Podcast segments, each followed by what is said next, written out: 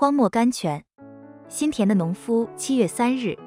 经文：那耕地为要撒种的，岂是常常耕地呢？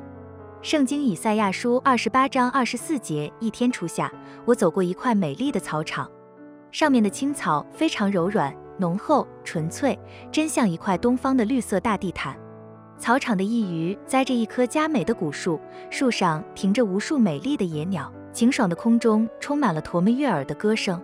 两只母牛躺卧在凉爽的树荫下，洋洋得意。路旁种着黄色的蒲公英，蒲公英中间又夹着紫色的紫罗兰。我倚着竹篱呆望了好久，尽量饱享了一顿眼福，心中想着：神所造的宇宙中，没有一处能比这里更美丽、更可爱了。第二天，我又走过那条路，看啊，那幅美丽的图画全被拆毁了。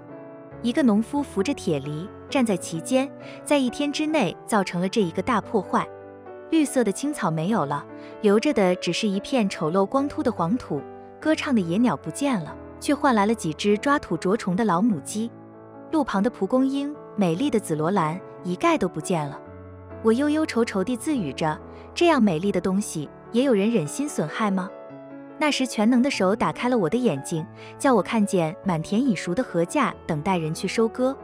我能够看见巨大迟笨的草人微立在日光之下，我能够听见秋风掠过麦穗的响声。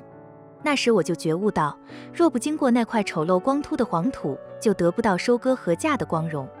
亲爱的读者，我们的神是我们心田的农夫，他常常来耕垦我们的心田，将我们自以为最美丽的东西拔去，留给我们一个光秃秃不美丽的光景。我们应当忍着暂时的痛楚，仰望前面收获的丰富。选。